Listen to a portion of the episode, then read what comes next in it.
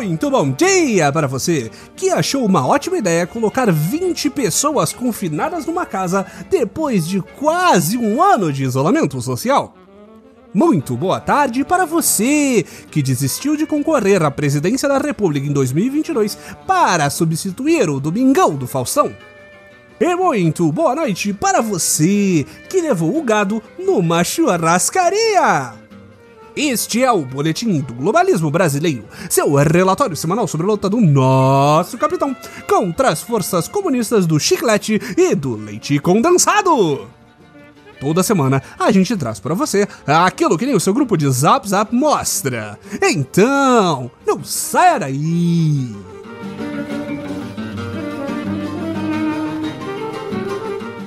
Patriotas, parece que o nosso capitão está correndo o risco de tomar uma terceira facada, a segunda pelas costas, no espaço de três anos.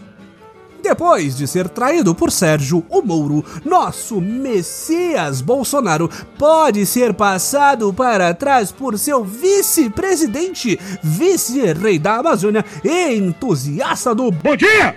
General Mourão! Como assim? Na última semana, jornalistas mesquinhos e futriqueiros pegaram seu cigarrinho e seu copinho de café para fofocar de que um assessor do vice-presidente estava se comunicando com chefes de gabinetes de deputados para derrubar nosso presida. Isso é um absurdo! As mensagens mostravam Ricardo Rocha Morato Filho, chefe da assessoria parlamentar de Mourão, perguntando para o chefe de gabinete de um misterioso deputado não identificado se o homem internacional do mistério em questão gostaria de agendar uma reunião com o general Mourão. Em seguida, Ricardo diz que o vice tem se reunido com muitos deputados e que é necessário estar sempre preparado. Ao ser questionado, preparado para o quê? O assessor da vice-presidência diz que os militares estavam divididos, que o capitão está errando muito na pandemia e que Mourão é preparado e político. Que absurdo, patriotas! Onde que nosso capitão está errando? Todas as ações que ele teve levaram ao baixíssimo número de 200 mil mortos. Se ele não tivesse feito nada, nunca chegaríamos a esta marca histórica e ao título de pior país no combate à pandemia. Produção. É melhor cortar essa parte, não acha? Obrigado. Mourão negou que seria o segundo vice-presidente em sequência a planejar a queda de seu chefe para assumir o lugar dele, tal qual uma releitura verde-oliva de O Rei Leão. Mas há quem diga que a demissão de Rush seja uma admissão de culpa. O vice-rei da Amazônia comentou a saída forçada de seu assessor, dizendo que ficou chateado com a troca de mensagens e que isso foi uma iniciativa do demitido, que nunca passou pela sua cabeça agir para derrubar o presidente e que sua honra está ligada à lealdade. Mas a verdade é, patriotas, que o relacionamento dos dois tem sido conturbado há muito tempo com o presidente dizendo palavras pouquíssimo amigáveis. Nosso capitão já havia desautorizado o general vice-presidente a ir na Conferência de Mudanças Climáticas da ONU e o desmentiu sobre parabenizar o então presidente eleito dos Estados Unidos, Joe Biden. Bolsonaro disse, inclusive, que havia casado errado e agora não tinha como desfazer e que o não príncipe sem coroa Luiz Felipe de Orleans e Bragança deveria ter sido escolhido do nosso escolhido. Vendo o jeito que ele trata seu cônjuge político, fica bem claro por que Bolsonaro está já no seu terceiro casamento.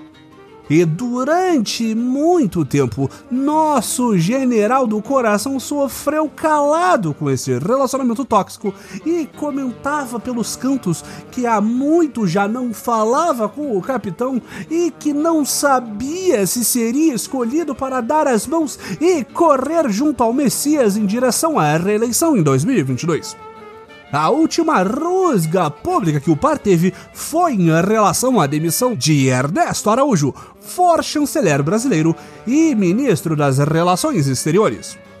Mourão havia dito que talvez Ernesto fosse trocado na reforma ministerial prevista para acontecer após a eleição para a presidência da Câmara dos Deputados e como forma de agradar os malditos chineses. A reação do capitão foi a mesma de todo o relacionamento em crise, que saiu por aí reclamando do vice-palpiteiro sobre a composição ministerial e mandou um. E por que então, você não vira combate... presidente da República pra poder falar isso, linda? Na sua melhor imitação de Tati, quebra-barraco. Será que nosso capitão vai mesmo partir para o quarto divórcio? O segundo do seu governo? Será que o advogado matrimonial de Mourão vai conseguir levar o governo e mais 51% de tudo que o capitão possui? Quem vai ficar com a guarda do general Heleno? Essas e outras perguntas serão respondidas nos próximos episódios. Esse foi o nosso Boletim do Globalismo Brasileiro para a semana de 1 de fevereiro. Envie sua sugestão ou crítica para nosso perfil em arroba boletim no Twitter e fique ligado em nossas próximas notícias globalistas. Se possível, ajude a espalhar a palavra do Boletim, avaliando nosso Mute Podcast no Globalista Apple Podcasts cometer um patriótico compartilhamento de nossos episódios, considerando apoiar nossas campanhas de financiamento coletivo e nos seguindo nas redes sociais e no Spotify. E lembre-se, crise no casamento acima de tudo, Brasil acima de todos!